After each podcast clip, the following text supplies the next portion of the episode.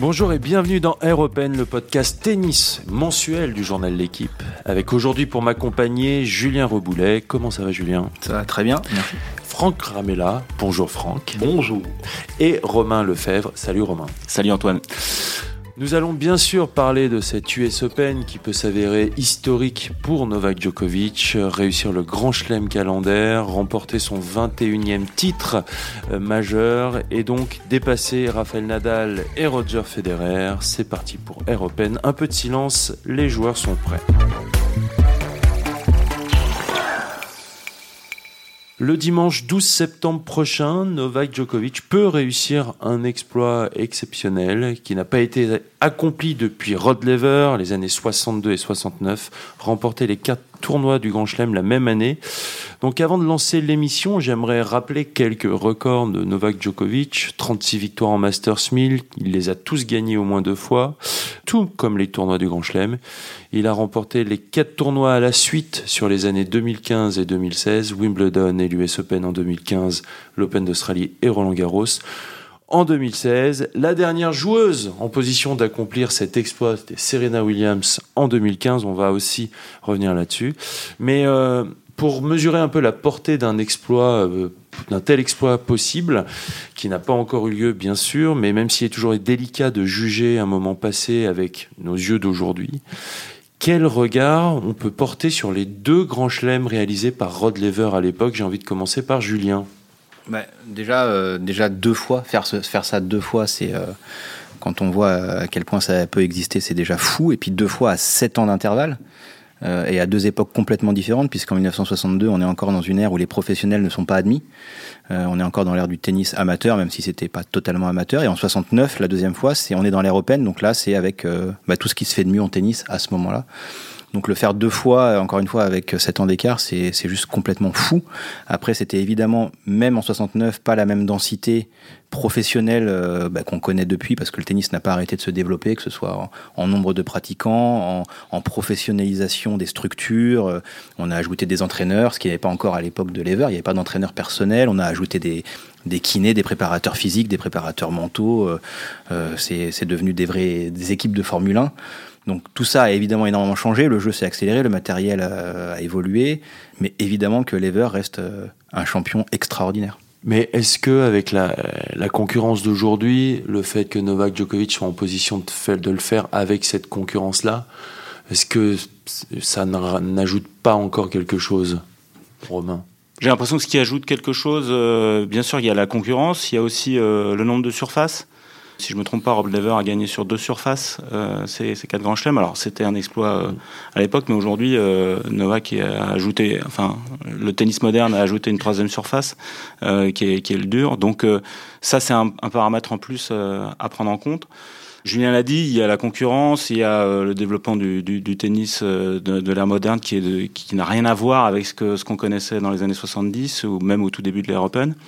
Je dirais que l'exploit, euh, s'il y parvient, euh, est, démesuré dans le sens où euh, ceux qu'on considérait comme les deux plus grands champions actuels de l'ère moderne, à savoir Federer et Nadal, n'y sont pas parvenus.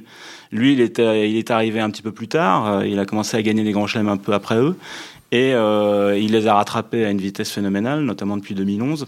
Et c'est ça l'exploit, enfin, c'est d'être parvenu à gratter deux champions qu'on imaginait inatteignables. Franck, euh, Romain a commencé à en parler. Si jamais il parvient à le faire, donc il serait à 21 titres du Grand Chelem, qu'est-ce qui aurait le plus d'impact selon toi Les 21 titres du Grand Chelem ou le Grand Chelem calendaire? Bah, c'est ce qui rend le, truc passionnant, c'est que bah, les deux, c'est évidemment euh, c'est une somme folle, une somme surréaliste. Alors il aurait fait le Grand Chelem tout seul, euh, oui, alors c'était colossal il dépasse les deux monstres dont vient de parler euh, Romain parce que lui seul, alors Murray a essayé, puis il a perdu sa santé, son dos, tout, ses hanches.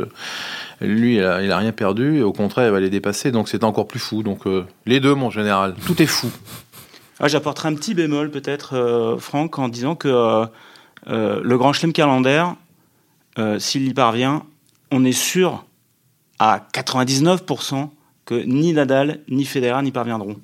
Or, on ne peut pas signer aujourd'hui que Nadal et Federer ne gagneront pas, en tout cas Nadal peut-être, ne gagneront pas encore un grand chelem et n'atteindront pas les 21 grands chelems. C'est la petite nuance que j'apporterais. Avec ce dont on parle déjà, même quand on entend certains commentateurs, ils en sont même plus à 21 en parlant de Djokovic. Euh, ça y est, ils parlent des 24. Euh, donc c'est un monde sans fin. Alors effectivement, peut-être que Nadal arrivera à 21, mais alors Djoko arrivera à 24. Enfin, on est sur la Lune, quoi. Ouais, parle de 25 même, j'ai lu cette semaine. de toute façon, c'est toujours pareil. À chaque fois qu'ils ont été chacun euh, dans une période faste, toutes les prédictions se sont envolées parce qu'en fait, quand ils sont bien, on se dit mais pourquoi ça s'arrêterait? Et puis après, il peut y avoir une blessure, il peut y avoir le fameux, euh, on va dire, burn-out de, Djokovic quand il a gagné Roland Garros en, 2016. C'était mhm. euh, complètement inattendu. On pensait qu'il allait fondre sur le Grand Chelem. Euh, on s'attendait pas du tout à ce qu'en 2017 tout soit trusté par Federer et Nadal à nouveau. C'était voilà, avec eux, en fait, on n'arrive pas à les imaginer baisser. Maintenant, l'âge avançant, on arrive un peu mieux à le faire, notamment pour, euh, bah, pour Federer. Mhm. Mais euh, il suffit euh, de se souvenir qu'il y a un an, personne n'imaginait que Djokovic n'allait pas gagner l'US Open. Et on a bien vu qu'il s'est passé quelque chose d'insensé. on a bien vu aussi aux Jeux Olympiques qu'il s'est passé quelque chose d'assez insensé parce qu'il planait au-dessus du tournoi de façon incroyable et que bah, il avait déjà la médaille d'or autour du cou, puis tout s'est retourné en demi-finale. Donc c'est à la fois, ils paraissent à la fois euh, invulnérables par moment, et puis tout d'un coup, ils sont rattrapés par une forme d'humanité, heureusement. Donc 24, 25, 26, ou peut-être euh, jamais 21. Euh, aujourd'hui, c'est impossible à dire. Après, il y a, un autre, un autre phénomène à rappeler qui est important, c'est qu'il est seulement le deuxième de l'histoire du tennis à remporter la même saison trois tournois du Grand Chelem sur trois surfaces différentes. Ça, c'est déjà fait, il l'avait jamais fait. Et il n'y a que Nadal qui était parvenu jusque-là, en 2010. Donc déjà, ça aussi, c'est un truc en plus euh, qu'il a déjà ajouté à, dans, son sac, mais qui évidemment ne lui suffit pas du tout, parce que c'est ça aussi qui est dingue avec lui, c'est qu'il y a 10 ans, il fait déjà un petit chelem en 2011, mm. et il passe pas loin du grand chelem, parce qu'il est arrêté de façon totalement inattendue par Federer en demi de Roland Garros cette année-là, alors qu'il il paraissait invulnérable, comme en 2015, où il est encore plus près du grand chelem, puisqu'il en gagne 3, il fait finale à Roland Garros, où il n'y a qu'un Vavrinka stratosphérique qui arrive à, à le stopper, donc et, il remet le couvert avec un niveau complètement fou encore cette année. Donc c'est tout, ça est dingue. Justement, si, si, on compare le Novak de 2011, donc cette année-là, il remporte trois titres du Grand Chelem, 5 Masters 1000, demi-finale à, Roland Garros. En 2015, trois titres du Grand Chelem, finale à Roland Garros, six titres en Masters 1000, titre au Masters. Et celui de cette année, lequel vous impressionne le plus? Moi, j'ai un souvenir dingue du début de saison 2011, puisqu'il arrive invaincu du 1er janvier à la demi-finale de Roland Garros invaincu. Donc là, il y avait un truc dingue parce qu'en plus, c'était vraiment le vrai démarrage de sa carrière au, au sommet des sommets, puisque jusqu'à l'Open d'Australie 2011, il n'a qu'un seul grand chelem. Mm.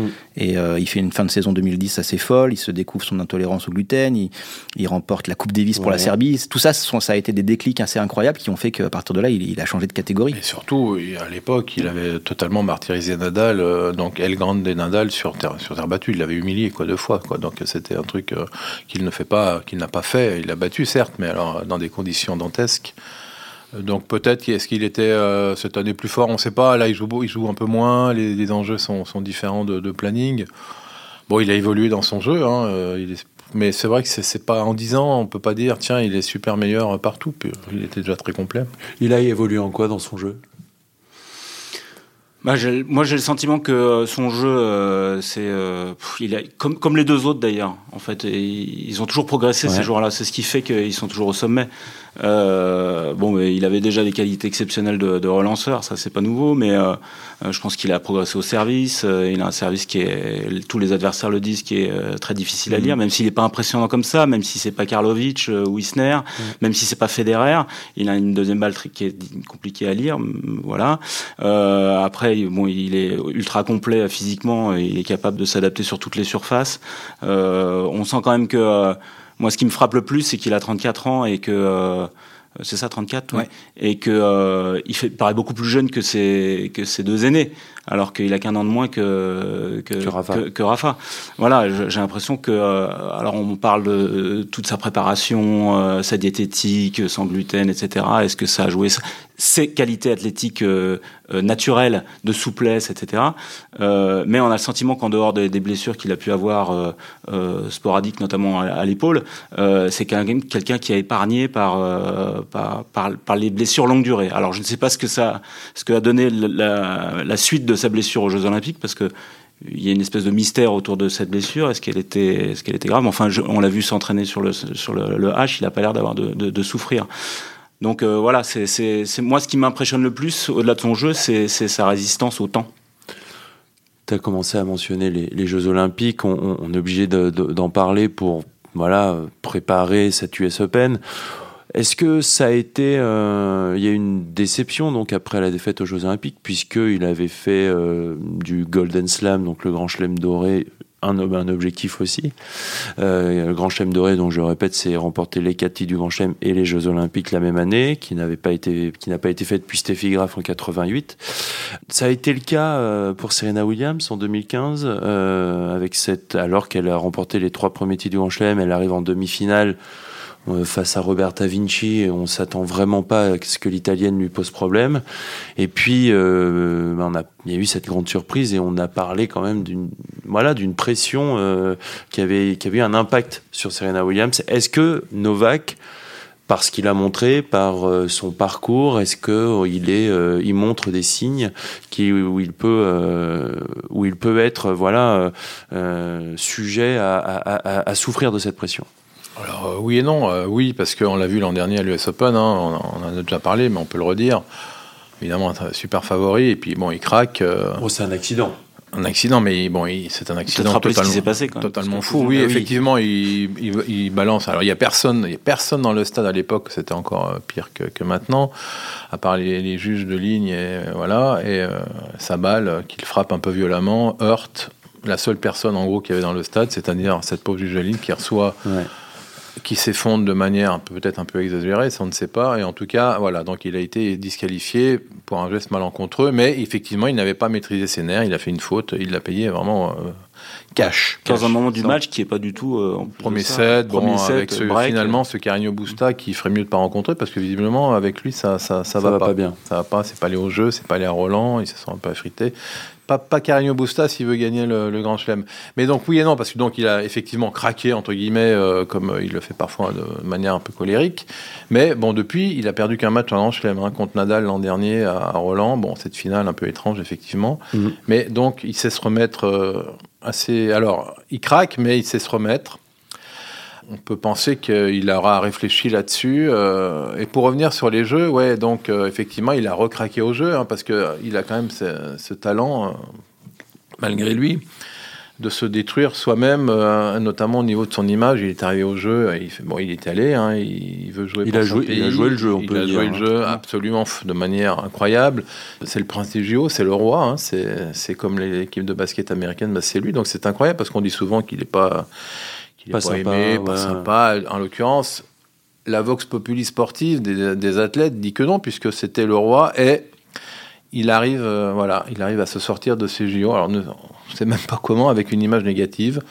Euh, ouais, on sait, on sait, alors, parce qu'il a craqué, il a acheté sa raquette. Alors voilà, une image négative. Alors renforcée par, c'est toujours pareil, le serpent se mord la queue. Alors il a acheté sa raquette, mais Medvedev l'a fait également mmh. et Medvedev, personne n'en a parlé. Donc on l'a fait la polémique a rebondi et effectivement il a abandonné en laissant sa, le double mix en laissant sa, sa, joueuse serbe sur le carreau.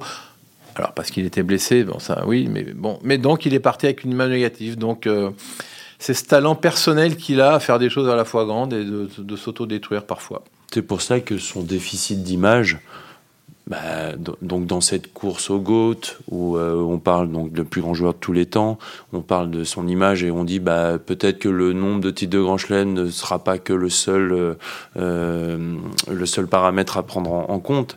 Mais là, s'il fait le Grand Chelem calendaire, bah c'est réglé quoi. Non, franchement, en termes de. Je pense qu'en fait, il y aura toujours un débat parce que même même s'il le fait. Mais en fait, on sent très bien qu'aujourd'hui, euh, il y a quelques voix comme ça dans, dans, le milieu du tennis qui, euh, qui essaient de déporter le débat sur mmh. autre chose que les stats, les chiffres, les mmh. records et sur euh, une notion plus abstraite, plus subjective, euh, d'élégance. Euh, Richard Gasquet en a parlé comme ça dans l'interview. Mais, mais, parce que les pros, les pros fédéraires, les pros Nadal, etc., ou les anti-Joko, peu hmm. importe, de toute façon, ils, sont, ils, se tapent dessus, ils n'ont pas fini de se taper dessus, même si, même si Joko met tout le monde d'accord au niveau des stats. il y aura toujours moyen de déplacer le débat sur, sur, sur, autre chose. Après, ça, ça, va être fatigant parce que, oui. en fait, on a envie de dire euh, qu'on aime ou qu'on n'aime pas Joko, s'il a 21 grands chelems et un grand chelem calendaire, il met tout le monde d'accord. Voilà, c'est fini. Voilà, on n'en parle plus. Mais il y aura toujours des voix pour aller sur un autre terrain beaucoup plus subjectif. Et ce qui fait aussi le charme euh, du débat, en fait. C'est agaçant, mais en même temps charmant. Oui, c'est ça. il y a les chiffres d'un côté, puis il y, a le, il y a les impressions de l'autre, et puis il y, a les, il y a le jeu lui-même. Euh, il y a le jeu ou même la place d'un joueur de tennis. Est-ce que Borg n'a pas provoqué la plus grande révolution du tennis en devenant la première vraie star euh, C'était incroyable. Ou est-ce que c'est pas Agassi qui, à un moment donné, en, en, montant sur la table et en jouant tout en demi-volée, a révolutionné le jeu aussi et que il y a plein de façons de voir les choses. Et puis mm. après, évidemment, euh, encore une fois, comme dit Romain, 21 Grand Chelem, le Grand Chelem calendaire à une époque d'une telle, d'une féroce concurrence comme celle qu'on connaît, euh, et cette longévité, le faire à 34 ans, le faire un peu effectivement contre vents et marées, parce qu'il y a toujours ce déficit un peu. Euh, il y a toujours quelque chose qui finit un peu par clocher et qui est, qui est grossi par ceux qui euh, préfèrent Federer ou Nadal et qui est un petit peu mieux toléré par ceux qui, qui aiment Joko. Mais au bout du compte, au bout du compte, les, résultats sont là et, ce qui fait juste prodigieux, c'est c'est quand même euh, c'est le seul avec euh, avec Federer. Ça fait trois fois qu'il arrive à gagner trois titres du Grand Chelem chacun la même année. Rien que ça ça avait jamais été fait. Euh, et puis il continue. Alors évidemment si après il va à 22 23 24 au bout du compte on a beaucoup parlé du, Grand Chelem doré parce que parce que c'était jouable. Mais qu'il fasse son Grand Chelem une année où, il y a les jeux ou pas au bout du compte c'est le grand chelem qui restera. C'est vraiment, une, on va dire, une petite cerise sur le gâteau. Graf l'a fait, donc c'est resté, c'est vrai. À chaque fois qu'on le dit, en 88, non seulement elle fait le grand chelem, mais elle a les jeux, on le dit parce qu'elle l'a fait. Mais euh, le grand chelem en lui-même compte beaucoup plus que, encore une fois, ce petit, euh, enfin ce petit, cette, belle médaille d'or en plus. Mais le grand chelem dépasse tout ça. Ouais. On parle comme si euh, c'était fait mais c'est pas encore fait. Loin de là. Donc justement, on, va, on, y vient. Le tableau de l'US Open est sorti. Qu'est-ce qui pourrait se passer pour Novak Djokovic euh, qui pourrait lui poser des problèmes euh, pendant cette quinzaine? Bah, on l'a dit déjà lui-même, hein, mmh. sa nervosité, sa manière de gérer. Alors tout Novak soit-il, tout Djokovic soit-il, euh, la pression, elle est à nouveau ultime. Alors évidemment, ils sont, ils sont habitués. alors effectivement, il n'a jamais perdu en 5-7 contre ni Medvedev, Zverev et Tsitsipas, qui sont apparemment les plus, les plus armés cette année. Donc il est plus fort en 5-7. Euh, donc voilà. Bah qui? Ben oui, ben Zverev, Medvedev. Hein, euh, ils peuvent le battre. Hein, ça, Bien on sûr. Peut, on peut tourner le, truc dans tous les sens. Medvedev. Euh, bon, il s'est effondré en finale de l'Open d'Australie. Ben justement, il a cette expérience-là. Ouais. Ils ont tous disputé une finale de Grand Chelem, donc ils ont, à sauf, non, ils ont tous disputé une finale de Grand Chelem, de Grand Chelem donc ils ont franchi cet écueil-là. Donc ça, c'est souvent dur à vivre. Euh, voilà. Il y a un Sacha Zverev très en forme, mais qui est euh, un peu embêté euh, là juste avant l'US Open par une histoire extra-sportive qui sort dans, dans la presse. Euh, bien sûr que ça arrive au pire des moments et on sait pas ce qui, enfin, je sais pas ce qui s'est passé exactement. J'ai lu euh, euh, comme vous l'article. je sais pas, on peut peut-être rappeler ce qui se passe pour Sacha Zverev, Julien ou Romain. Bah, c'est une affaire qui date de. Enfin, les, faits, les faits remonteraient en 2019. J'emploie conditionnel parce que voilà, on a aucune. Exactement on n'a qu'une certitude. Euh, ce qu'on sait, c'est que voilà, il y a une ex-compagne qui qui a fait état dans la, auprès d'un journaliste américain de, de violences conjugales, euh, dont elle aurait été victime en 2019 à plusieurs reprises dans plusieurs endroits du monde où elle suivait euh, Zverev, euh, que ce soit à Shanghai, à, à, New York ou à Genève. voilà, donc ça rebondit évidemment de manière un peu opportune ou, inopportune, ça, dépend de quel, côté on se place à quatre jours d'un grand chelem, mais en tout cas ça peut entrer en ligne de compte, même si on n'apprend pas de, de, choses nouvelles par rapport à ce qui, était, ce qui avait été révélé en octobre 2020. Euh, mais bon, ça, n'empêche que euh, ça va revenir sur le tapis. Aujourd'hui, il y a les, enfin, là, ces jours-ci, il va y avoir les conférences de presse de lancement du tournoi et puis même les conférences de presse pendant, pendant le tournoi où forcément Zverev sera, sera interrogé là-dessus. Donc ça peut, ça peut rentrer en ligne de compte. Après, pour revenir à Joko, moi, ce que je, il y a un paramètre qu'on ne maîtrise pas du tout, c'est euh, un, la, pression qui va augmenter tour après tour, c'est-à-dire qu'à chaque, à chaque victoire finalement qui va le rapprocher de ce, grand chelem calendaire, euh, la pression va être de plus en plus intense. C'est exactement comme une apnée. C'est exactement comme une apnée, c'est-à-dire qu'il va descendre euh, des paliers à 50, 80, 100 mètres. Et à 100 mètres, on a les tympans qui sont au bord de l'explosion. Donc euh, voilà, voilà où il en sera à la veille de la finale du, du, 12, du 12 septembre. Comment va-t-il réagir à ça?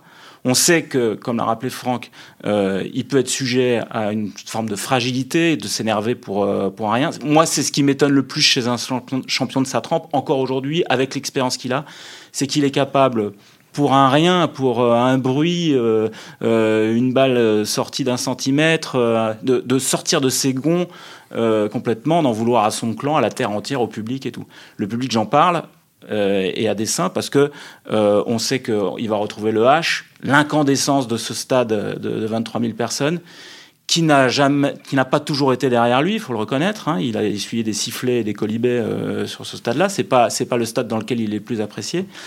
Donc voilà, tout ça, c'est énormément une nocturne un peu bouillante. Tout ça, c'est énormément de paramètres à prendre en compte. Qu'on ne, on a des petites idées comme ça, mais on ne sait pas comment il va mmh. réagir à tout ça.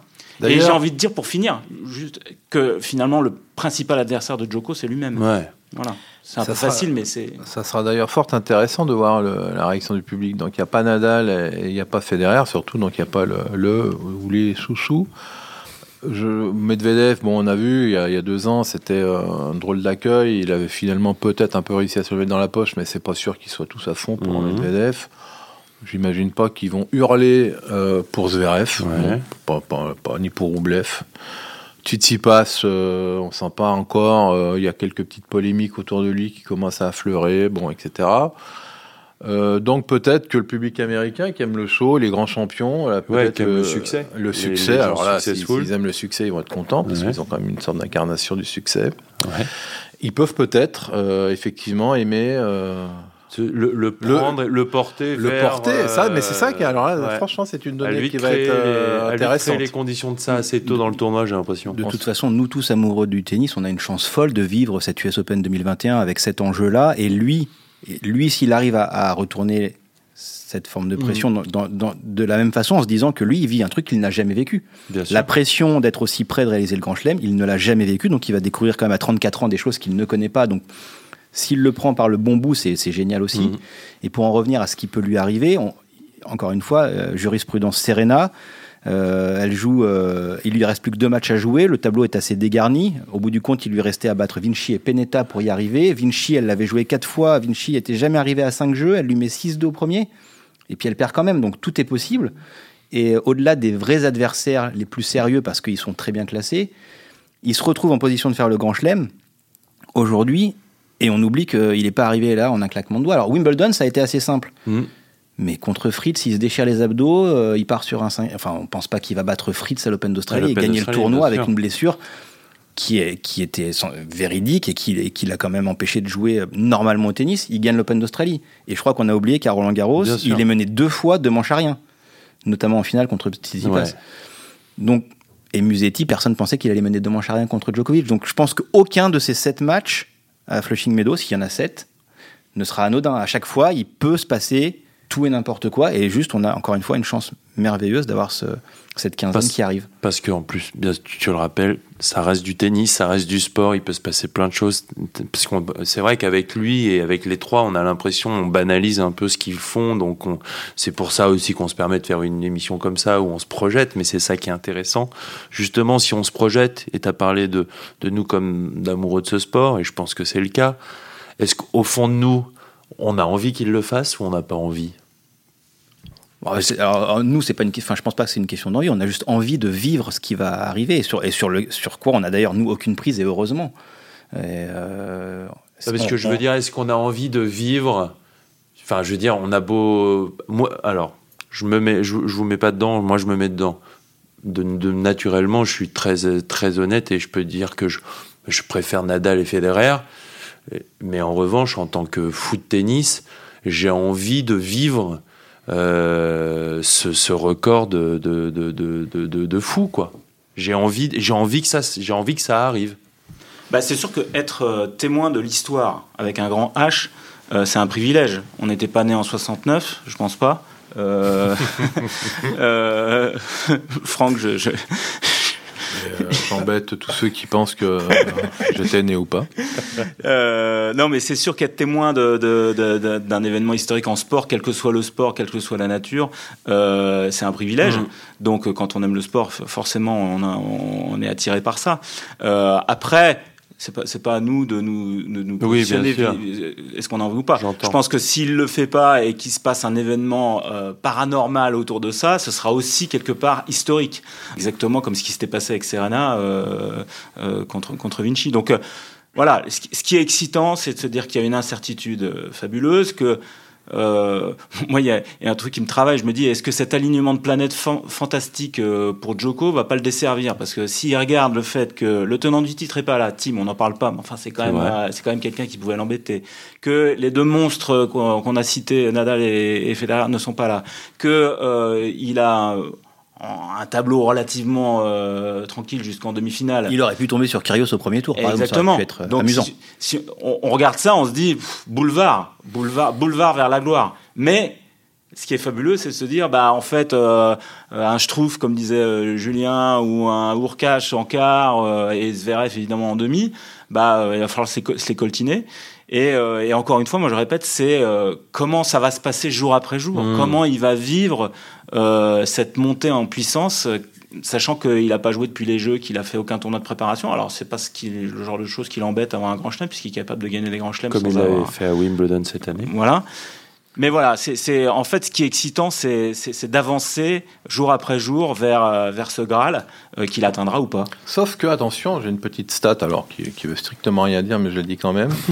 et je la lis pour être bien sûr de ne pas dire de bêtises. Personne n'a gagné l'US Open sans avoir joué le Master 1000 de Canada ou Cincinnati depuis les 40 dernières années. Enfin, depuis que. Donc, euh, D'accord.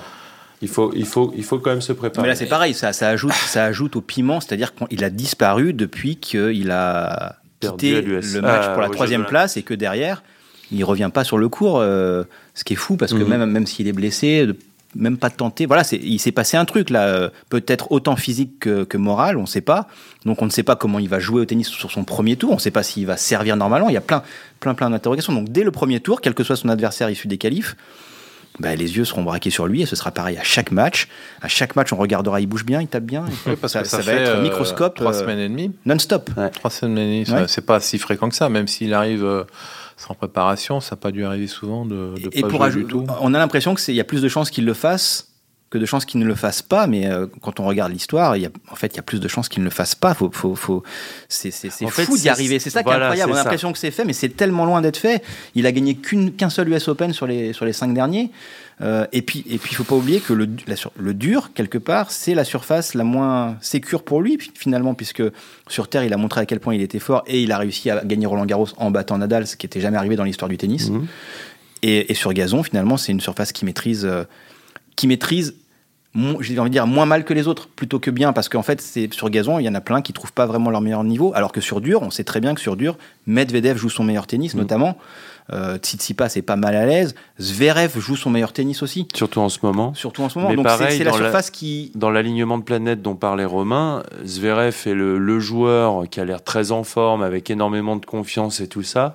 Et là, bah, quatre jours avant, c'est pour ça qu'on en parle, cette histoire qui ressort avec des nouvelles révélations qui peut pouvoir, qui va peut-être quand même, ça doit pas être facile de jouer au tennis. euh, Alors, ça avec, l'avait euh, pas ça. affecté au moment où ça a été révélé, puisqu'il fait finale à Bercy, alors que la polémique était, euh, Oui, c'est vrai. était totalement lancée. Et puis là, si je me trompe pas, euh, il tombe sur, sur Joko en demi, Mhm. s'il arrive jusque-là. Donc j'imagine que d'ici là, euh, il aura répondu aux questions qui lui auront été posées sur cette affaire et que, et que ce sera sans doute, ce sera sans doute calmé sur ce plan-là. Mais tu as raison, hein, pour revenir à, Joko, c'est vrai qu'il y a plus de, paramètres euh, et de choses qui peuvent dire bah, non, mais c'est quand même infaisable. C'est la loi des probabilités. Oui, il Ouais. était le favori de, de l'Open d'Australie, il l'a gagné. Je me souviens même plus s'il était favori ou pas de Roland pour les bookmakers ou si Nadal était quand même devant. Bon, mais il l'a gagné. Il était favori de Wimbledon, il l'a gagné. Il est fav- Mais à chaque fois, au bout d'un moment, euh, ça s'arrête quand même. Mm. Après, sur dur, bon, ceux qui l'ont joué à l'Open d'Australie te diront qu'il est quand même pas, pas si mauvais sur dur non plus. Donc, euh, c'est quand même, euh, malgré tout, il a ses repères.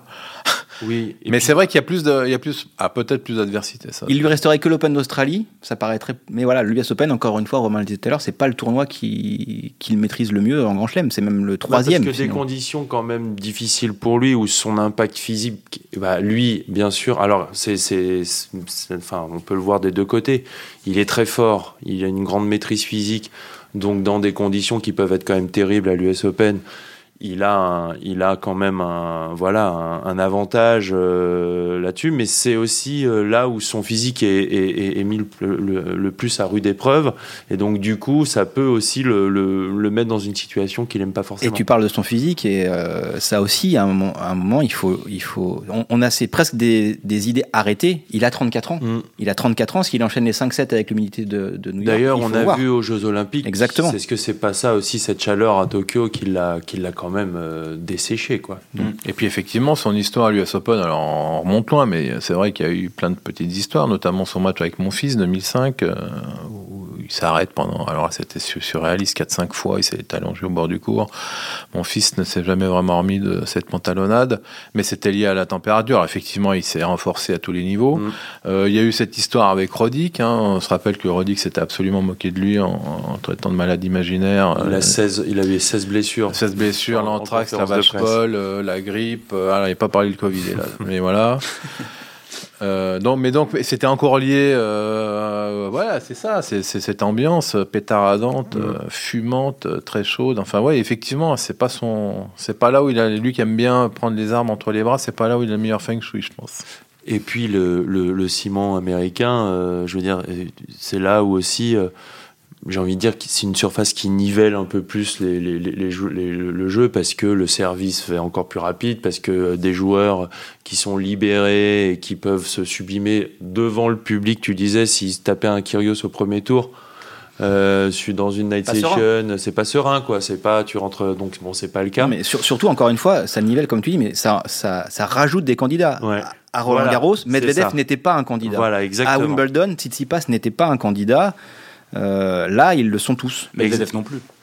Ou Medvedev non plus sur gazon, même si. Ouais, ouais, Là, ils le sont tous. Berrettini aussi. Enfin voilà, ils sont, ils sont tous sur une surface où ils sont en mesure de remporter, pour certains, leur premier titre du Grand Chelem. Et ça, ça rend encore une fois ce tournoi qui arrive euh, formidablement euh, excitant. Juste un petit point sur le tableau, Franck, euh, toi qui l'as sous les yeux ou voilà. Pas du tout. Mais je connais tous les matchs, dis-moi. Voilà, et juste le, tableau, le tableau est, à part donc on disait avant euh, on a Zverev, mais il y a peut-être un Urcax euh, en quart, c'est ça, c'est ça les joueurs qui peuvent être dangereux. Alors Berrettini en quart, après bon, il faut pas attention, il peut avoir avant bon un qualifié. Alors donc au premier, oui ensuite voilà ça peut Struff, bon il mène 6-0 contre Struff, ensuite Nishikori, attention Nishikori revient Nishikori, euh, bon, il est finaliste à l'US Open, hein. mm. bon, il y a longtemps, mais. Où il a battu Djokovic voilà. en demi-finale. Bon, mais il revient, donc c'est quand même, c'est pas un joueur lambda, quoi. Ensuite, demi-nord, on a du Karatsev qui traîne. Euh, euh, voilà. Il y a des... Il y a des motifs. Berrettini, attention, il a, il a joué que deux fois depuis Wimbledon, hein, alors donc à voir. Mais c'est vrai qu'un Berrettini en forme à l'US Open, euh, c'est. Bah, quand on l'a vu euh, sur terre battue dans l'état où ça a mis notre ami Joko, euh, avec le cri qui restera marqué pour tous ceux qui l'ont vu de près, qui n'ont peut-être pas remis de cette peur qu'ils ont eu à le voir, avec ses gros yeux. non, Berrettini, il peut emmerder Djokovic, mm. c'est sûr. Et puis, je reviens toujours sur Zverev en demi. moi, j'ai vu sa finale à Cincy contre Rublev, même si Rublev n'était pas aussi pétaradant qu'il peut l'être. Mais euh, moi, ce qui m'a frappé chez Zverev, c'est cette euh, confiance qu'il habite. C'est, impressionnant. Hein. l'impression qu'il met des cachous euh, dès qu'il a une balle à hauteur d'épaule, où qu'il soit positionné sur le cours, il est, il est habité par une confiance phénoménale et, et c'est pas le même Zverev qu'il y a un an. Là, cette, euh, cette médaille olympique, si on met son affaire euh, personnelle euh, de côté, il a passé encore un cap. Il a passé un cap, il a grandi. bon, il reste quand même sur une finale l'an dernier complètement bizarroïde. je pense qu'il l'a encore un peu en travers de la gorge et il aura à cœur de faire oublier ça. Et donc, donc pour moi, c'est vraiment le gros enjeu de ce tirage au sort, enfin le, gros morceau de ce tirage au sort, c'est que voilà, on aura presque une finale avant la lettre, en tout cas un sommet en demi. Et alors là, si Joko passe, c'est on, peut presque dire que c'est gagné, même si derrière il faudra se, farcir peut-être un Medvedev. Bah, je crois qu'on a fait le tour euh, complet euh, voilà, sur Novak Djokovic avant cette US Open. Maintenant, il n'y a, plus qu'à pour, pour lui. En tout cas, on espère que voilà, on vous a apporté des, clés de, lecture avant cette quinzaine euh, new-yorkaise qui s'annonce quand même euh, très très passionnante. On a de la chance. Ouais, ouais, on va peut-être être témoin de l'histoire, donc ça, on est, chanceux là-dessus. Merci messieurs, et puis ben, on se retrouve le mois prochain pour un nouveau numéro d'Europen. Salut tout le monde.